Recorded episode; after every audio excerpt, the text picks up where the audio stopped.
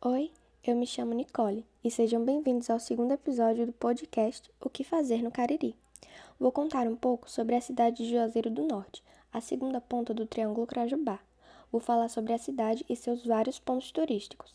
Juazeiro, com população de mais de 276 mil habitantes, localizado na região metropolitana do Cariri, no sul do estado, tem vários locais muito interessantes para se visitar, como por exemplo o Parque Aquático Praia Parque o Horto do Padre Cícero, onde temos uma grande estátua que tem cerca de 27 metros, e onde tem também o Museu Vivo, onde conta a história do Padre Cícero.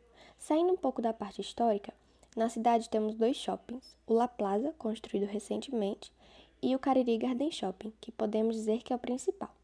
Com a praça de alimentação repleta de muitas escolhas e várias lojas espalhadas por todo o shopping, e sem contar o cinema, que é uma ótima escolha para se divertir com os amigos e família. E esses são alguns dos muitos lugares que você pode visitar quando vier para Juazeiro do Norte. Então fique ligado nos próximos episódios do nosso podcast para saber o que fazer no Cariri.